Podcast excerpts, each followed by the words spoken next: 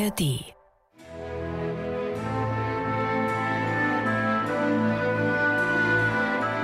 MDR Klassik, die Bachkantate mit Maul und Schrammeck. Herzlich willkommen. Heute geht es hier im Podcast um ein sehr kurzes Werk von Johann Sebastian Bach, das im engeren Sinne eigentlich auch gar keine Kantate ist, sondern eher ein Choralsatz. O Jesu Christ, meins Lebens Licht.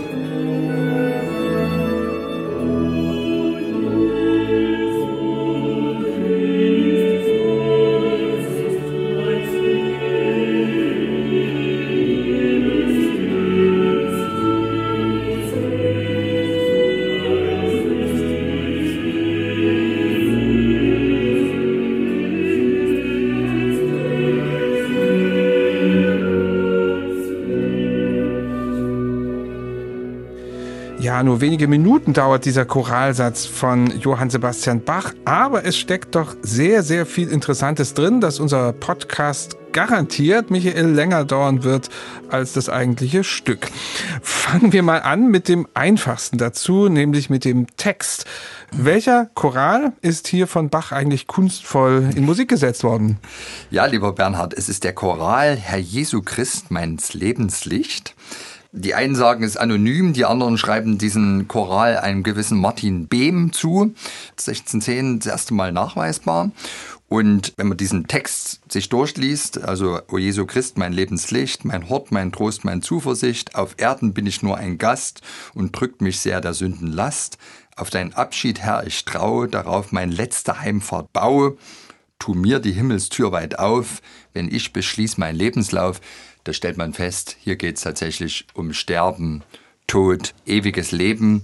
Und das Ganze ist in den Gesangbüchern immer in der Rubrik Begräbnismusik Passionslied verortet und deswegen gehen wir erstmal davon aus, das Ganze ist tatsächlich ein Stück, was Bach aus Anlass eines Begräbnisses schreibt. Und ich muss dich ein bisschen berichtigen. Gern. Du hast gesagt, wir sollen jetzt ein bisschen aufpassen, dass unser Podcast nicht länger wird als dieses Stück selbst. Die gute Nachricht ist, der Choral hat, je nachdem, in welches Gesangbuch man schaut, 12 oder 15 Strophen. Das heißt, wenn man praktisch diese Vertonung, es ist ja ein Strophenlied, Hm. tatsächlich auf den kompletten Text singt, dann kann das Ding auch mal eben eine Stunde dauern. Gut. Ja, soll uns jetzt aber nicht den Freibrief geben, liebe Hörerinnen und Hörer, dass wir jetzt hier überziehen. Wir reden zwei Stunden drüber. Nein, das machen wir natürlich nicht. Aber ich muss gleich nachfragen, Begräbnismusik. Wir wissen aber nicht, wer da zu den Klängen dieser Musik zu Grabe getragen wurde. Lass uns das mal nach hinten raus aufschieben, weil wie immer in der Bachforschung, das kann ich jetzt schon mal als Cliffhanger bringen, nichts Genaues weiß man nicht, aber umso mehr Hypothesen gibt es. Wunderbar, freuen wir uns schon drauf. Wesentlich komplexer als die Textfrage ist die Quellenlage zu dieser Kantate, denn es gibt im Grunde zwei Fassungen. Das ist ja eigentlich schon mal gut, dass wir zwei Fassungen haben, aber erklär mal ein bisschen, wie sieht's aus mit Handschriften? Ja, tatsächlich haben wir hier die Situation, zwei Autographe von Bach. Erstaunlich. Das eine wird so datiert 1736, 37, das andere datiert 1746, 47. Und beide Autographe bezeichnen das Stück als Motetto, was es an sich nicht ist, weil also mit einer Motette verbinden wir ein A cappella-Stück, wo die Instrumente bestenfalls kollaparte mitspielen, die Gesangsstimmen. Aber wir haben ja hier doch einen relativ reichen Orchestersatz, der unterschiedlich ist bei beiden Fassungen, aber der ist selbstständig. Und deswegen gab es auch lange die Vorstellung in der Bachforschung, als die Autographe noch nicht so bekannt waren. Da kannte man das Stück, glaube ich, nur in einer Abschrift aus dem 19. Jahrhundert. Glaubte man, man hat vor sich das Fragment einer ganzen Kantate. Ja, also vielleicht einfach nur den Eingangschor. Und deswegen hat es übrigens dann auch eine BWV-Nummer bekommen innerhalb der Kantaten 118, das ist ja mitten in den Kantaten drin. Die Motetten sind ja eigentlich so in den 220er Nummern. Aber es ist weder das eine noch das andere. Aber Bach selber bezeichnet es als Motetto, wobei er den Begriff Motette anders verwendet als wir heute. Bach hat auch mal die eine oder andere Kantate als Motetto bezeichnet. Du erinnerst dich, lieber Bernhard, wir hatten gerade vor ein paar Wochen die großartige Mühlhäuser Ratswahl-Kantate besprochen, Gott ist mein König, die tituliert Bach selbst in seinem Autograph und auch in dem Druck als Motetto. Also fließende Gattungsbegriffe, nicht, die wir nicht so ne? festmachen können. Und es ist letzten Endes eine brillant umgesetzte Orchestrierung Einkleidung eines bekannten Sterbelieds. Und kommen nochmal auf den Umstand zurück. Zwei Autographe ganz erstaunlich. Es scheint so, als ob die im Bestand des Leipziger Musikaliensammlers Breitkopf im 18. Jahrhundert gewesen sind. Heute ist das eine Autograph in Basel in der Privatsammlung, das andere in Princeton, also in die Welt hinaus verstreut. Deswegen nicht überliefert, auch ganz interessant, über den Hauptstrang der Bach-Überlieferung. Das waren ja im Wesentlichen die Söhne, namentlich Karl Philipp Emanuel Bach und dann landeten die Sachen in Berlin in der Staatsbibliothek. Also hier ein Stück, was in diesem Hauptstrang der Überlieferung gar nicht vorkam, sondern eben auf anderen Wegen verstreut auf uns gekommen ist. Und das sollte man vielleicht auch ein bisschen mit im Blick behalten, wenn man darüber nachdenkt, ist es jetzt ein Gelegenheitswerk von ein einmaliges Begräbnis oder ist es tatsächlich ein Repertoirestück von Bach gewesen?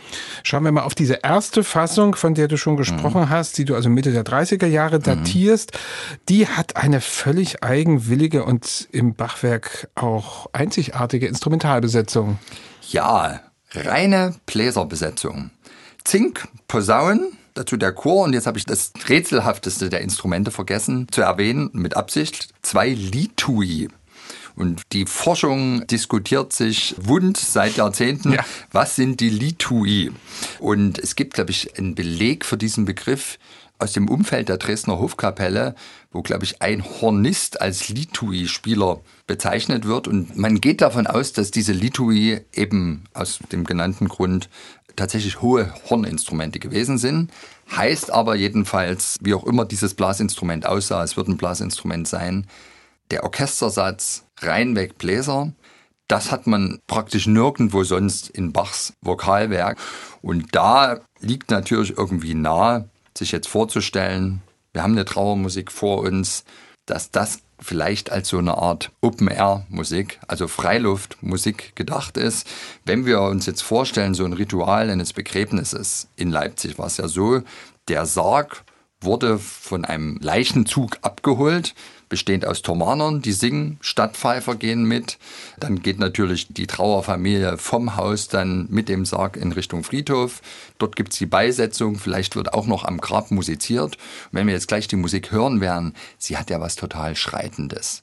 Also das Bild, was bei mir immer auftaucht, wenn ich die Musik höre, ich sehe tatsächlich einen großen Leichenzug und vorne dran die Thomaner und dahinter die Stadtpfeifer.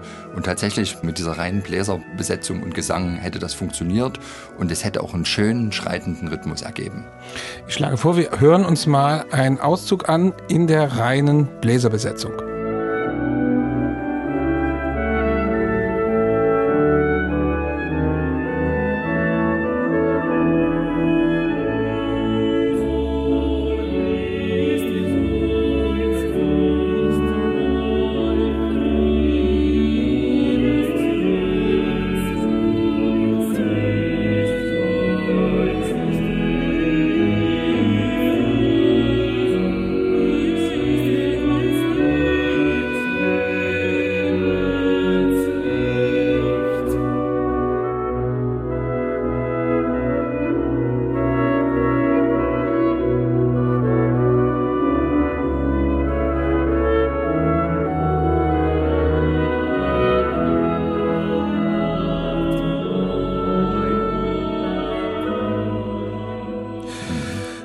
Klingt das Stück also in der Erstfassung, aber dann gibt es eine zweite Fassung und die ist dann anders besetzt. Ja, zehn Jahre später. Die einzigen Bläser, die bleiben, sind wieder die ominösen Litui. Mhm. Die sind weiter am Start, aber die übrigen Bläser werden jetzt durch Streicher ersetzt. Und jetzt könnte man dann natürlich sagen, okay, vielleicht hatte sich da der Aufführungsrahmen geändert. Vielleicht waren jetzt nicht die Stadtpfeifer die ganz maßgeblichen und hat das Ganze indoor stattgefunden, also sprich in einem Begräbnis-Trauergottesdienst. Und schon allein die Tatsache, also dass Bach dann nochmals ein Autograph ausschreibt, könnte jetzt zweierlei deutlich machen. Das eine ist, es ist jetzt vielleicht inzwischen ein Repertoirestück geworden oder es gab jetzt einen besonderen Anlass, der diese Uminstrumentierung erfordert hat. Das können wir nicht so richtig auflösen, aber der Klangcharakter ändert sich natürlich kolossal. Wie legt nun Bach diese Choralbearbeitung an? Was sind seine stilistischen Mittel dazu? Also das, was ich vorhin schon gesagt habe, dass das Ganze erstmal einen ganz schreitenden Charakter hat, das ist der Choralmelodie nicht eigen, sondern das erfolgt durch diesen Rahmen, den jetzt Bach durch den Orchestersatz, der ein sehr selbstständiger ist, setzt. Das geht erstmal los mit einem wirklich lange liegenden Orgelpunkt, der aber so pulsiert. Das sorgt für diesen schreitenden Charakter. Die Litui haben auch diese liegenden Akkorde und die übrigen Blas- bzw. Reichinstrumente, die haben auch so Seufzermotive, die einfach fortgesponnen werden, immer wieder imitiert werden. Das Ganze ungemein farbig, aber auch ganz zart. Also ein sehr zarter, ich würde fast sagen, entrückter Charakter.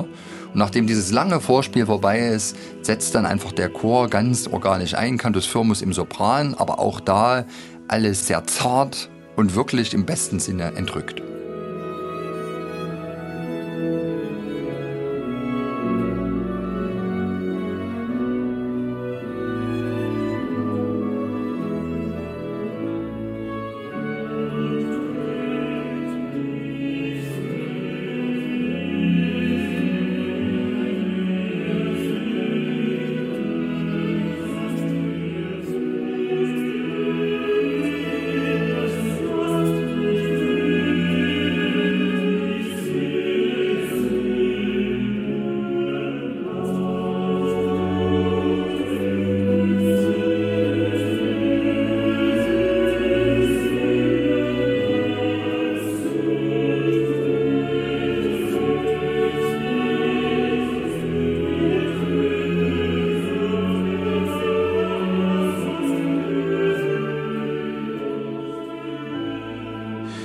Das ist noch ein weiterer Auszug aus dieser relativ kurzen, aber sehr eindrücklichen Vertonung dieses Chorals O Jesu Christ, meins Lebens Licht. Wie gesagt, man könnte das durch die Einführung verschiedener Strophen noch beliebig in die Länge dauert ziehen. ewig, Dann kann ja. das sehr lange dauern und Ja. da kann auch die Prozession recht lange andauern. Letzte Frage, das haben wir nun schon angesprochen. Für wen könnte diese Trauermusik geschrieben sein? Gibt es da irgendeine Spekulation? Also wenn wir jetzt mal die Prämisse setzen und sagen, es gab einen konkreten Anlass und es ist nicht so gewesen, dass Bach nach 13 Jahren im Thomas-Kantorat gesagt hat, ich brauche jetzt mal so ein Standard-Begräbnisstück, sondern es gab einen Anlass, dann muss man natürlich schauen, 1736, 37, wer ist da gestorben an prominenten Menschen, die vielleicht ein wirklich eigens dafür komponiertes Stück rechtfertigen würden. Das müssen dann schon so im damaligen Gebrauch, hätte man gesagt, große Leichen gewesen sein. Und da kriegt man so eine kleine Liste von Verdächtigen, die ganz gut passen würden. Also im Juni 1737 stirbt der Ratsherr Johann Ernst Kregel, der Jüngere, Johann Ernst Kregel von Sternbach. Der hat tatsächlich besondere Beziehungen sowohl zu Bach als auch zur Thomasschule. Er bzw. sein Vater haben die Thomasschule immer mit viel Stiftung Legaten gefördert und er selber Pate eines Kindes von Johann Sebastian Bach gewesen. Könnte für Bach der Grund sein, hier etwas Besonderes zu machen. Aus meiner Sicht ein ganz heißer Kandidat, gestorben im Dezember 1736, Christian Weiß, der Pfarrer der Thomaskirche, nach einem lang erfüllten Leben gestorben. O Jesu Christ, meins Lebenslicht. Das passt natürlich auf einen Pfarrer auf ganz besondere Weise. Also das wäre so ein bisschen mein Lieblingskandidat. Da würde ich es mir tatsächlich am besten vorstellen können, dass es da auch wirklich so einen langen Trauerzug gibt und das Ganze eine große Öffentlichkeit hat und man auch diese lebenslange Verbundenheit mit Jesus irgendwie nochmal auch im Musikstück zur Schau stellt. Gibt sogar noch einen zweiten Geistlichen, der 1736 gestorben ist, der Oberdiakon der Nikolaikirche, Johann Friedrich Steinbach. Vielleicht ist es aber am Ende auch so gewesen, dass einer von denen oder noch ein anderer das Stück erstmal ursprünglich veranlasst hat und es kam gut an und Bach hat es jetzt immer wieder rausgeholt. Wenn wir jetzt zehn Jahre nach vorn gehen, also wir brauchen ja jetzt noch einen Anlass 1746, 47, Für die hat der, Streicherfassung, ja. genau, da hat der Hans-Joachim Schulze eine ganz gute Idee gehabt. Es war Stadtgespräch zur Ostermesse 1746, dass hier ein Promi gestorben ist. Und zwar der Herzog Johann Adolf II. von Sachsen-Weißenfels. Es war dann auch für alle insofern total sichtbar, weil diese Leiche dann natürlich mit Riesenaufwand von Leipzig überführt wurde nach Weißenfels, um dort das amtliche Begräbnis zu machen. Da der Bach ja ehrenhalber Kapellmeister des Hofes zu Sachsen-Weißenfels gewesen war, zwar für diesen Herzog Christian, der schon 1736 gestorben ist, könnte es aber hier auch einen Zusammenhang geben, dass er jetzt also für dessen Nachfolger dieses Stück jetzt nochmal herausholt, etwas uminstrumentiert. Jetzt habe ich gerade gesagt, dass der Herzog Christian, für den Bach eben in Weißenfels ursprünglich Kapellmeister von Haus aus war, 1736 auch gestorben ist, wäre das jetzt noch ein zusätzlicher Kandidat für die ursprüngliche Fassung. Also du siehst, nichts Konkretes wissen wir nicht, aber es gibt endlos Hypothesen. Das, was wir wirklich haben, ist die Musik und die wäre gut genug für die alle zusammen gewesen.